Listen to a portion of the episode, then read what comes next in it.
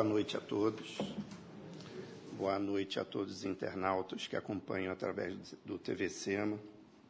Agora, os desencarnados aqui vão dar uma boa noite para vocês ouvirem que quem falou foram os desencarnados. Bem baixinho, ouve. Agora, os encarnados. Boa noite. Boa noite. Ah, agora todo mundo ouviu.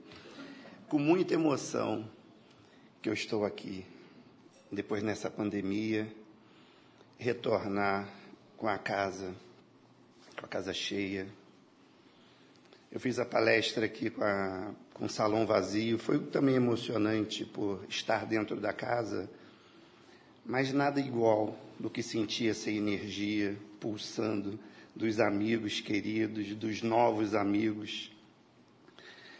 Porque quando a gente está aqui, a gente vê a reação de um sorriso, uma pessoa compenetrada, da pessoa dormindo, também é bom. Olha que saudade disso. E o dormindo me lembra muito meu querido e amado Cris Acu, que ele se foi há um ano, foi para a pátria espiritual, não tenho dúvida que ele está aqui, porque toda a palestra que eu fazia, ele trocava muito comigo, e eu estava, eu era aluno dele, e ele, como instrutor, cheguei um dia para ele e falei assim: Cris, cara, eu tô morrendo de sono. Eu vou dormir na aula, não estou aguentando. Ele falou: Nelson, faz o seguinte, senta aqui na frente. Que ninguém senta na frente na aula, né? Senta aqui na frente, porque quando você der a cabeçada e acordar, continua. Quem estiver lá atrás vai olhar vai falar: olha o Nelson está acompanhando. E o pior é que dei a cabeçada, fiz assim com a mão, ele, nós dois ficamos rindo. Só nós dois sabíamos desse código. Então, para quem for dormir, dê a cabeçada, faz assim para o pessoal do lado achar, poxa, ele está prestando atenção. É bom também isso. Então, eu agradeço a direção da casa por, pelo convite. Com muita honra eu aceitei, porque não podemos perder as oportunidades. Essa é a palavra que, quando eu pensei em fazer, eu pensei assim: amanhã eu vou fazer o estudo. Quando eu acordei, me veio essa palavra: oportunidade. A oportunidade, ela está em nossa vida o tempo inteiro. Ela vem sempre através das escolhas. Quando eu fui convidado, eu aceitei essa oportunidade. Hoje, Quantas pessoas estão aqui nas salas, jovens, que estão aqui podendo ver séries, podendo estar na praia, fez um sol mais ou menos, mas podia, carioca aproveita quando dá sol, né? vai à praia, mas não optaram por vir. Falaram sim à oportunidade de estudar um pouquinho mais sobre a evolução interior. E as oportunidades que aparecem em nossas vidas são várias. Um acolhimento, emprestando o ouvido, é uma oportunidade que você pode salvar a vida de alguém. Assim está no CVV, no Centro de Valorização da Vida. Os voluntários, eles emprestam o ouvido e milhares de vidas já foram salvas por isso. A oportunidade se você estiver andando próximo de casa, vê um, um irmão, morador de rua, faz um pratinho, entrega para ele. Não perca essa oportunidade, de repente, de conversar um pouco com ele.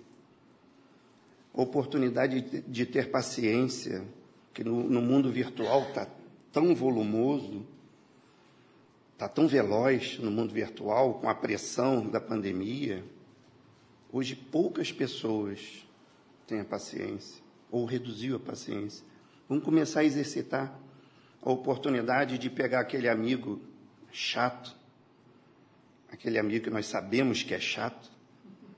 Vamos fazer a dupla, paciência e ouvir. E quando ele estiver terminando, estimula para falar mais. Nós vamos receber. Eu tive uma, e essa oportunidade que eu vou falar, eu vou falar de mim. Eu tive essa oportunidade. Num dia, me deu vontade de ligar para o meu pai, eu liguei para o meu pai, e eu escutei uma voz assim: Fala, eu te amo. Aí quando eu desliguei, falei, pai, eu te amo muito. Aí ele riu, falou, eu também te amo muito. Que normalmente quando a gente liga para pai, a gente não fala, muito difícil falar no final eu te amo, né? Você fala tchau, a benção, a minha geração fala a benção. Ou tchau, fica com Deus, mas eu te amo fica mais difícil, ou não é muito usual. No dia seguinte, meu pai teve um infarto, ficou cinco minutos em óbito. Quando ele retornou, as funções neurológicas já não estavam boas. 120, 184 dias depois, ele desencarnou. Agradeço a Deus por ter tido a oportunidade, por ter falado no último dia: Eu te amo, meu pai. E nós? Falamos eu te amo. Há quanto tempo não falamos eu te amo para nossos pais, filhos, tios? A oportunidade sempre vem através das escolhas. E as escolhas sempre direcionam as nossas vidas, 100%. Quando acordamos, nunca pensamos nisso, né? Mas nós escolhemos: vou abrir o olho ou vou ficar de olho fechado? Eu vou levantar para ir ao banheiro ou tomar café ou vou continuar deitado? São escolhas. Estamos na consciência e escolhemos o tempo inteiro. Até esse movimento da mão eu acabei de escolher em fazer. E as escolhas dão norte para a nossa vida.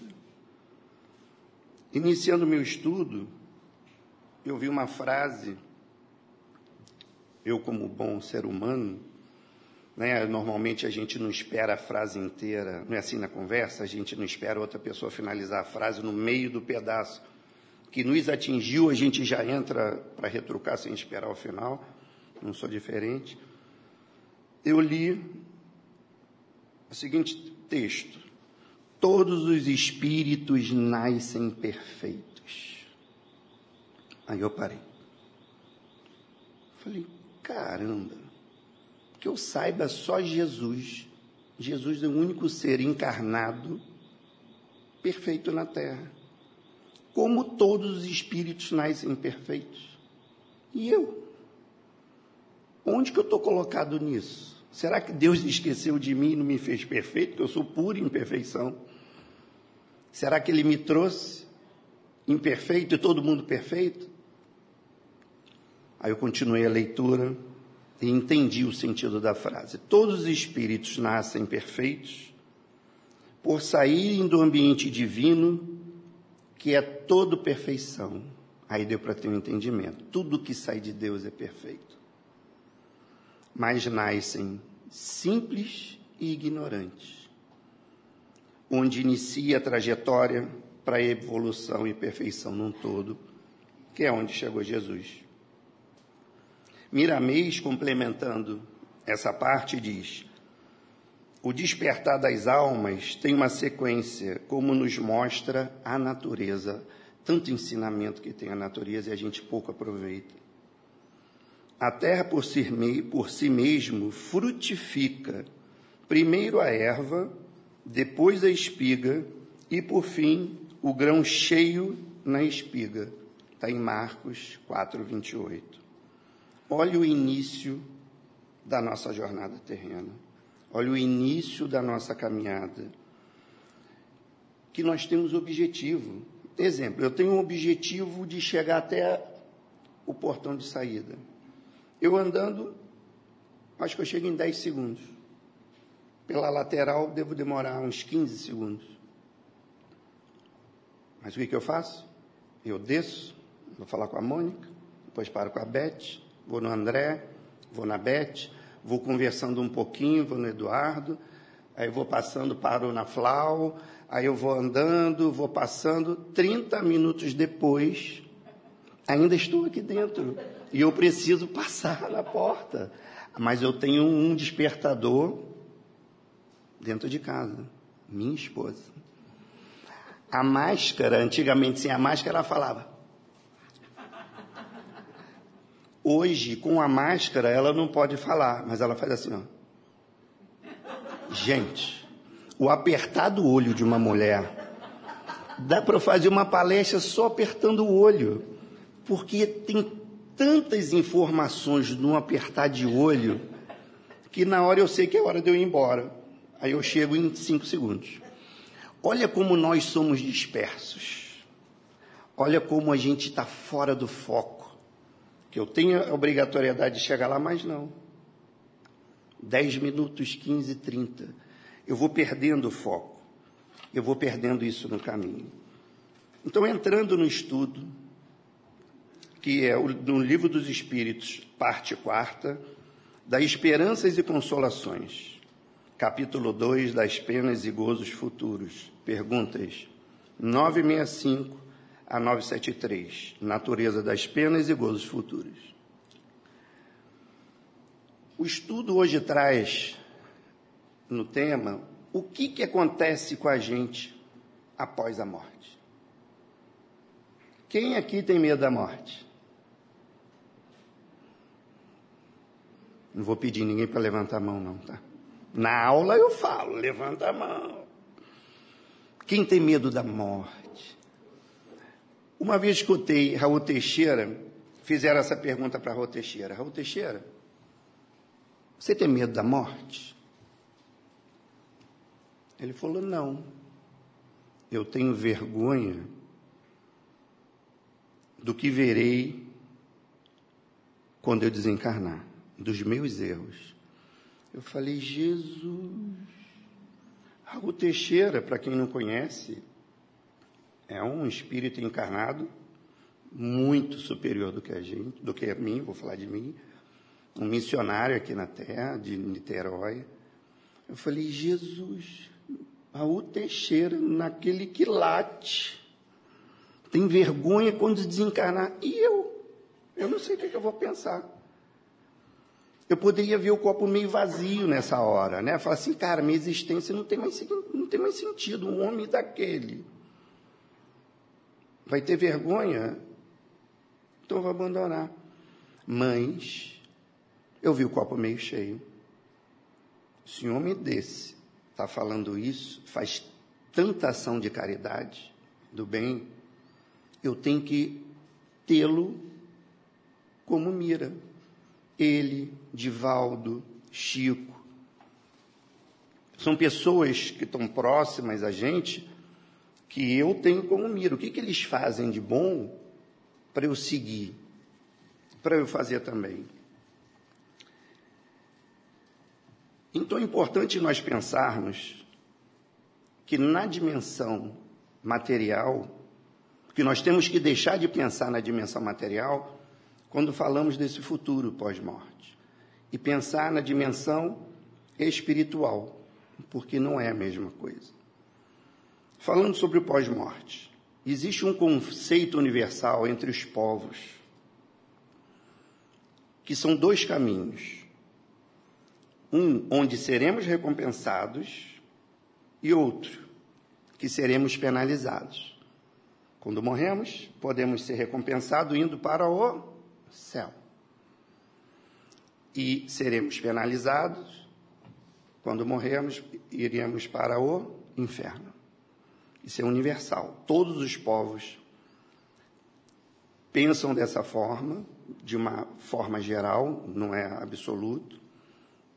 Isso tem ligação com o quê? Com o que nós fizemos nesse percurso na Terra. Isso traz alguns princípios básicos da doutrina. Se o povo pensa que, ao morrer, eu tenho a recompensa ou eu tenho a penalização, isso está ligado à imortalidade da alma. Porque se achamos que vamos para o céu ou para o inferno, nós temos a certeza de que existe vida após a morte. Que não acaba ali. E tem a segunda, que é a lei de causa e efeito. Se eu estou na expectativa, né? tem gente que tem medo de morrer na expectativa: eu vou para o céu ou eu vou para o umbral, ou eu vou para o inferno. Na expectativa, isso é lei de causa e efeito. Porque tudo que nós fazemos vai retornar.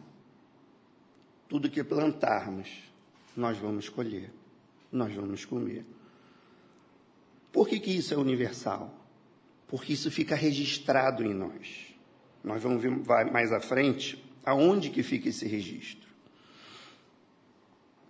Então, partindo da ignorância até a perfeição, onde está Jesus, como é que a gente chega? Qual é o caminho que a gente vai trilhar? Será que é rápido? Será que numa encarnação, se eu for viver 80 anos, em oito décadas, eu consigo sair do espírito simples e ignorante e chego a Jesus na perfeição? Não. Então, esse é um dos motivos que existe a reencarnação. E por que nós temos várias reencarnações? Para termos a oportunidade de construir essa escala evolutiva, passo a passo. Mas eu não lembro, nem eu não lembro das vidas passadas. Então eu perco todos os registros da vida anterior? Não. Essas experiências, elas ficam registradas no nosso perispírito. Perispírito, para quem não conhece, é um corpo fluídico intermediário entre o espírito e o corpo físico. É o que faz a ligação. Vamos ver rapidamente algumas funções básicas do perispírito.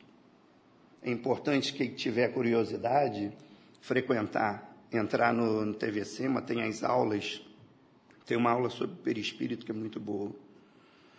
Então, o perispírito, num do ponto, é o molde do corpo físico. Ele determina o molde do corpo e o aspecto. Como vocês estão me vendo, como eu estou vendo Eduardo, como eu estou vendo a Bia, o perispírito projeta esse molde. Ele também é um mediador plástico entre o espírito e o corpo físico, que é a matéria. Ele possibilita as influências recíprocas do espírito para o corpo físico, do corpo físico para o espírito. Ele está aqui no meio fazendo esse trabalho. E aí vem no que nós falamos antes. Ele é o arquivo da vivência e experiência do espírito. Ele registrando e armazenando os, pro, os progressos conquistados por ele na marcha em busca da perfeição. Então ele armazena todos os conhecimentos, tudo que nós fazemos, adquiridos na nossa experiência. As virtudes, elas são gravadas no perispírito e não saem, não se perdem mais. Já é um ponto conquistado. Agora, a parte da ignorância, essa sim, quando chega na parte da ignorância, que são nossos erros, os nossos equívocos, elas precisam ser reparadas. Na outra reencarnação, vamos reparar essa parte que eu fiz de errado, reparou, virou virtude. Já entra aqui e não sai mais. Esse é o degrau que a gente vai construindo no nosso dia a dia para poder crescer. Então, o mais legal disso é que dentro de nós sempre tem uma voz dizendo o que é certo e o que é errado. Nós sabemos o que é certo e o que é errado. Como isso acontece? É essa bagagem de outras vidas que estão gravadas no perispírito que traz essa informação quando a gente é deparado por uma situação que eu tenho que decidir, sim ou não. Nós sabemos o que é certo e o que é errado. Uma das perguntas de Kardec ele fez essa pergunta: Se tem alguma coisa de material as penas e gozos da alma depois da morte? Se existe algo material? Os espíritos responderam: Não podem ser materiais, pois a alma não é matéria. Não tem nada de carnal essas penas e gozos. Tudo está no estado da consciência moral. Entretanto, são mil vezes mais vividos do que os experimentais na terra, porque o espírito, uma vez liberto, é mais impressionável. Vamos ler a per pergunta 237, que faz a ligação, para entender um pouquinho melhor isso. 237 diz assim: Uma vez de volta ao mundo dos espíritos, conserva a alma as percepções que tinha na terra? Sim, além de outras de que aí não dispunha, porque o corpo, qual o véu sobre elas lançado, as obscurecia. Então, além das que temos do encarnado que nós levamos, chegando no plano espiritual, descortina e vem as outras que não podemos levar nessa vida pretérita. Então, vamos ver como funciona. Alguém aqui já leu o nosso lar? O livro? Já viram o, o vídeo, o filme? Quem não leu ou não viu o vídeo, é importante ver para ter uma noção um pouco da doutrina. É, quando André Luiz chegou no plano espiritual, as sensações físicas continuaram como se fossem reais, pois a mente do desencarnado está ligada à matéria. Alguns desencarnados não sabem que morreu. Vemos muito isso na mesa, né? Né, Eduardo? Eles não sabem, não têm informação, eles têm certeza absoluta que estão vivos, encarnados. Mas André Luiz sabia que estava desencarnado, ele era médico, sabia da doença. Então peguei algumas frases do livro que nós vamos que eu vou passar aqui para vocês. Uma frase. André Luiz falando: Eu estava convicto de que não de não mais pertencer ao número dos encarnados do mundo. E no entanto, meus pulmões respiravam a longo exaustos. Olha isso ele sabia que estava no plano espiritual. E ele estava respirando. Seremos exatamente no plano espiritual que nós fomos aqui. As sensações nós levamos. Outra frase. Cabelos eriçados, coração aos saltos, medo terrível. O que, que ele está ilustrando? nessa frase. Também os sentimentos permanecem: amor, ódio, raiva, medo. O espírito não mudou, apenas está numa outra zona vibracional. A terceira, outra frase que eu trouxe, ele disse no livro: torturava-me a fome, a sede, me escaldava. O que, que ele está reforçando com isso?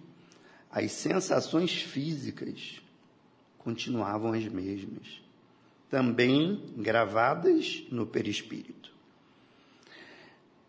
Outra frase dele: crescer a minha barba, a roupa começava a romper-se. Aqui ele traz a sensação de tempo. Ele ficou oito anos no umbral. Então ele sabia que nesse período, sem fazer barba, ele estava, a barba estava crescendo. Nesse período, com a mesma roupa, a roupa estava poendo, estava ficando ruim. Outra frase: persistiam as necessidades fisiológicas, sem modificação. Tudo igual, gente. Exatamente como somos. Exatamente como fomos. Olha o ensinamento que essa passagem nos traz. As impressões apresentadas são reais, as impressões. A barba cresceu, sentiu fome, é o que ele estava sentindo. Eram só impressões que levamos da nossa vida de encarnado quando a gente parte. Também é importante ressaltar que as dores que ele sentia não eram dores físicas, eram dores morais. Então precisamos estar atentos às nossas escolhas pois teremos a consequência daquilo que escolhemos e praticamos. Uma outra pergunta de Kardec aos espíritos: Por que das penas e gozos da vida futura faz o homem, às vezes, tão grosseira e absurda ideia? Legal que tem algumas respostas dos espíritos que são bem diretos, né? Essa eu achei que foi uma delas. Resposta dos espíritos inteligência que ainda não se desenvolveu bastante. Muitíssimo incompleta é a vossa linguagem para exprimir o que está fora de vós. Teve-se então que recorrer a comparações e tomaste como realidade as imagens e figuras que serviram para essas comparações. Simplesmente pura falta de conhecimento espiritual. Porque quando nós. Kardec fez essa pergunta exatamente pela questão do céu e inferno. É, quando eu falo assim, nós vamos para o céu, o que, que vem à mente da gente? Posso tentar descrever? Um gramado, céu azul, cheio de nu, mas aquelas nuvens branquinhas, parece algodão, borboletas, passarinhos, uma música clássica, ar puro. Essa não é a sensação do céu? Sensação do inferno. Tempo fechado, trovoadas, figuras grotescas, que nos dá arrepio. Não é essa a visão que nós temos? Isso que os espíritos falaram. Somos muito pobres de inteligência, porque nós pegamos aquilo que nós temos de referência e tentamos fazer analogia para algo que a gente desconhece. É a falta do conhecimento espiritual. Como, continuando na resposta, é compreende a criança as coisas como adulto? Não. Bem claro esse posicionamento. Então, à medida que o homem se instrui, melhor vai compreender o que sua linguagem não pode exprimir. Então, vamos falar sobre uma linha do tempo. Já falamos que o espírito nasce perfeito, porém simples e ignorante. Já iniciamos a nossa trajetória de evolução e essa trajetória está marcada com algumas forças que nós temos. Vou falar só sobre três. O instinto preponderava nos mundos primitivos. Era importante ter o instinto primitivo naquele início, porque era questão de sobrevivência, de comer, de se, alimentar, de sobreviver. Mas ainda permanece com algumas pessoas esse instinto. Que é importante a gente ter o equilíbrio. Vou trazer alguns exemplos. Uma pessoa no trânsito está dirigindo alguém é pessoa estressada, alguém fecha ele, ele joga o carro em cima, ele tem aquela atitude irracional.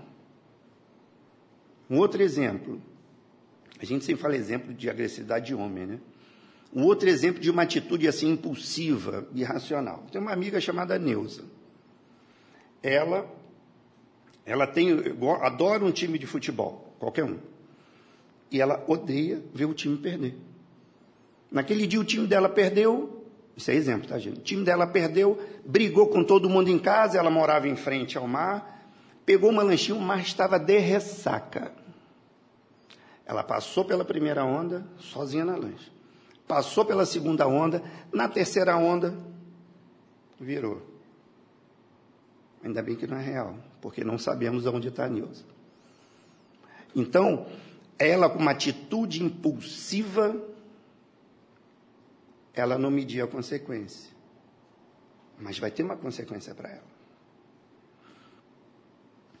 Uma outra, é, entrando agora na parte das sensações, que é outra força que move a gente, também veio para somar junto nesse processo evolutivo.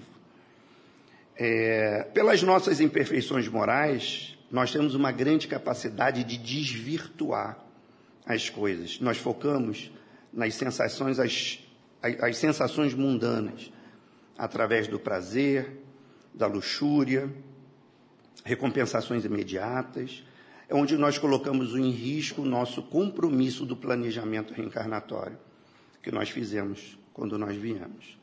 Exemplo, eu sou um cara muito tímido, mas eu tenho um grupo que eu quero é, é, é me enturmar nesse grupo, mas eu não consigo. Qual o caminho que deveria ser feito? Buscar o autoconhecimento, fazer uma terapia, entender qual o motivo da timidez para sair de dentro, sair de dentro para fora, para ele entender o motivo e poder se enturmar. Mas em regra, como é que se faz? Busca o álcool, busca a droga para perder a consciência, a lucidez momentânea, pronto perde a timidez e ele entra no grupo para ser o cara ou para ser a menina, o engraçado. Também tem outras, que é o prazer imediato. Vamos falar é,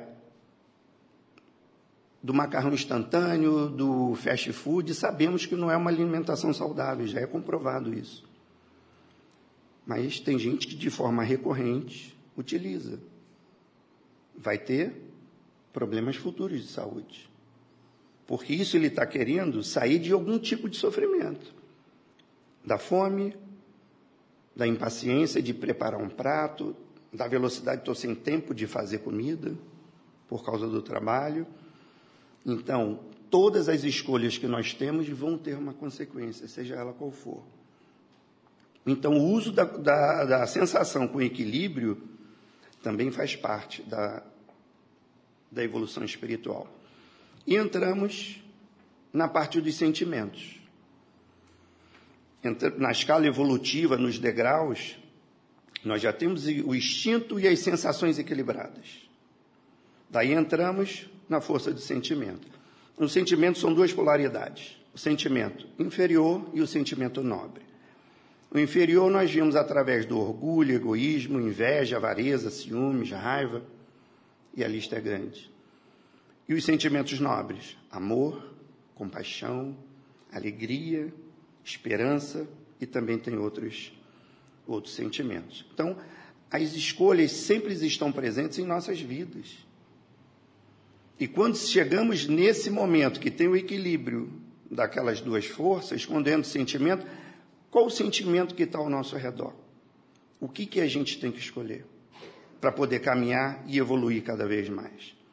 Os espíritos bons e superiores são nutridos somente de sentimentos nobres, pois já estão livres das sensações e sentimentos equivocados e buscam sempre ajudar no coletivo. Eles vieram à Terra, a vida deles é, de, é dedicada a servir ao próximo, seguindo o caminho de Jesus. Eles vieram para servir e não para ser servidos. Tenho vários exemplos próximos da gente. Madre Teresa de Calcutá, Irmã Dulce, Chico Xavier, Papa Francisco. Todos eles vieram para servir. Então vamos falar um pouquinho dos bons espíritos, que tem uma pergunta sobre eles. Em que consiste a felicidade dos bons espíritos? Em conhecerem todas as coisas, em não sentirem ódio, nem ciúmes, nem inveja, nem ambição, nem qualquer das paixões que ocasiona a desgraça dos homens. O amor que os une lhes é fonte de suprema felicidade. Não exprime as necessidades, nem os sofrimentos, nem as angústias da vida material. São felizes pelo bem que fazem. Contudo, a felicidade dos espíritos é proporcional a elevação de cada um. Somente os puros espíritos gozam, é exato, da felicidade suprema, mas nem todos os outros são infelizes. Os que já são bastante adiantados compreendem a aventura dos que os precederam e aspiram a alcançá-la, mas essa aspiração lhe constitui uma causa de, emula de emulação, não de ciúmes sabem que deles de, depende consegui-la e para conseguirem trabalham, porém, com a calma da consciência tranquila e ditosos se consideram por não terem que sofrer o que sofrem uns maus. Essa é a resposta dos espíritos. Eu trouxe com Miramês, eu gosto muito, quando vem fazer palestra, de pegar Miramês como referência.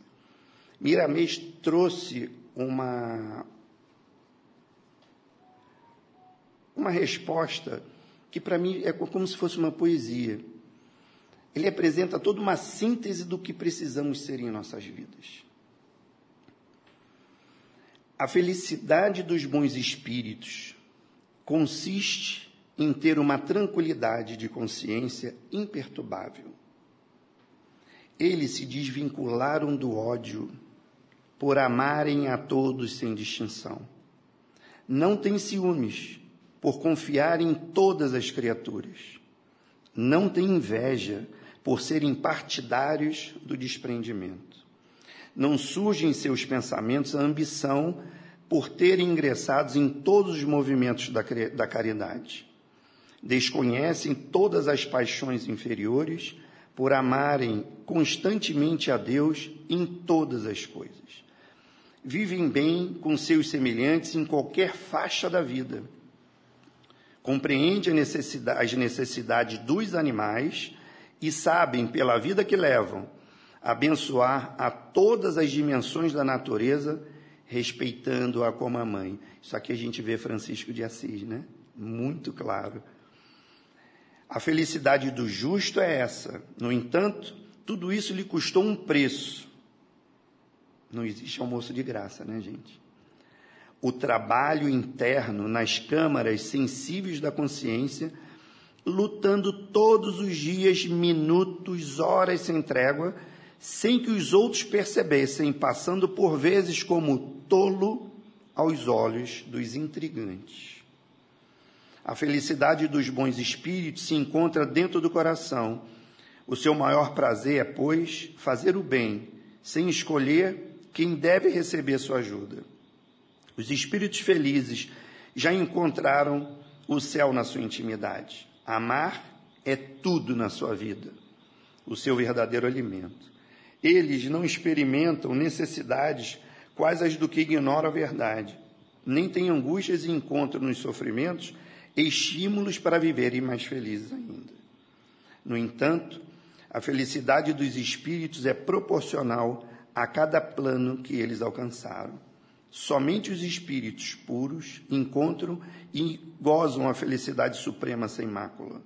Mesmo que eles estejam em lugares cheios de paixões humanas, eles não se contaminam. São quais os diamantes em meio da lama brilhando sempre. Me lembra Chico Xavier, quando ele foi num prostíbulo, quando o amigo entrou, ele estava fazendo prece com as moças e duas delas passaram a ajudá-lo. Os espíritos puros trabalham sempre em favor dos ignorantes, em favor de todas as faixas espirituais, por ordem de Deus. Eles são conscientes de que todos alcançarão a luz do coração, despertando Cristo no centro da vida, deixando assim nascer o sol de Deus na sua intimidade. Isso é uma cartilha para a gente evoluir. Isso é uma cartilha que, se tivermos dúvida, leia. Como é que eu tenho que fazer na nossa vida?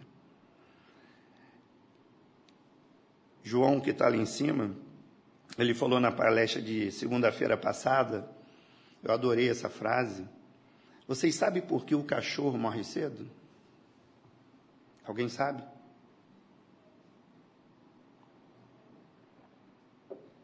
Ninguém sabe. Porque eles aprenderam a amar. Eles só amam.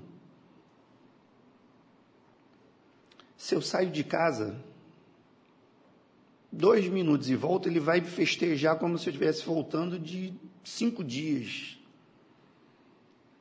o cachorro só ama. Se você bate nele, se você fizer assim, vem cá, pronto, acabou. Ele não está com raiva, não está com mágoa, tem nada com você. Ele só quer te amar. Vamos pegar o cachorro como uma referência de amor puro e é irracional. ganhou o cartãozinho amarelo. Então, o que, que a gente precisa fazer no nosso plano material? Nós precisamos cuidar das nossas imperfeições, que são regados por desejos e paixões. Como é que usamos o nosso livre-arbítrio? E no plano espiritual? Iremos para regiões felizes ou de sofrimento? O que determina isso são nossas atitudes, são nossas escolhas. Se uso o meu livre-arbítrio através do instinto e sensação desequilibrada, eu vou ter o resgate pela dor. Que muita gente pragueja a dor, mas a dor é uma bênção divina que ela nos dá a oportunidade de recuperar. Agora, se eu busco através de sentimentos positivos, dentro do equilíbrio, eu vou ter um futuro muito melhor, que é a resposta que eu vou ter do plano espiritual quando eu chegar lá. Então, como é que eu serei recebido no plano espiritual? Será que eu sou uma pessoa do bem? Alguém tem dúvida de que temos que fazer o bem? Vou fazer uma pergunta para uma reflexão. Por que a gente ainda não faz?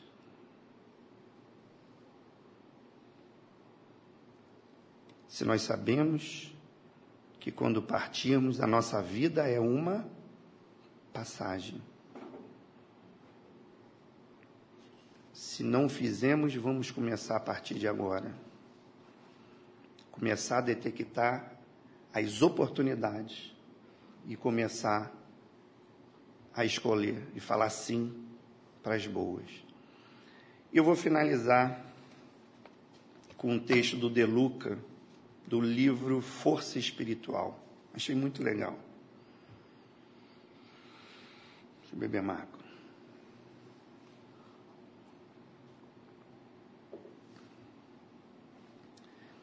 Hoje é o melhor dia para ser feliz.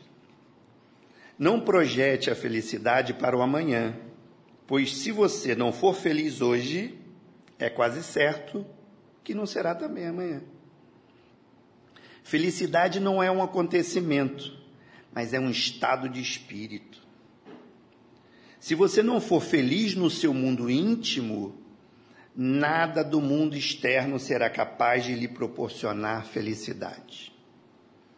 As pessoas verdadeiramente felizes são otimistas, gratas, alegres, dinâmicas, toleram as suas e as imperfeições dos outros, amam a vida e sentem-se mais felizes quando trabalha pela felicidade do próximo. Você poderá pensar que elas são felizes porque sua vida caminha bem. Não. Sua vida caminha bem porque, primeiramente, elas são felizes. Você já reparou que a felicidade gosta de pessoas felizes? Que a prosperidade procura os prósperos? Que a saúde anda de mãos dadas com os sãos? Que coisas boas ocorrem para aqueles que pensam, pensam bem? Eis aí o resultado da lei de atração. Se quiser ser feliz agora mesmo, pare um minuto para contar as bênçãos recebidas, as vantagens de que você já dispõe, os episódios felizes que já viveu, as pessoas que o amam e as infinitas possibilidades que ainda o aguardam a partir de agora. Mas se você quiser voltar a pensar no que ainda lhe falta, saiba que a ingratidão é a grande prisioneira da sua felicidade.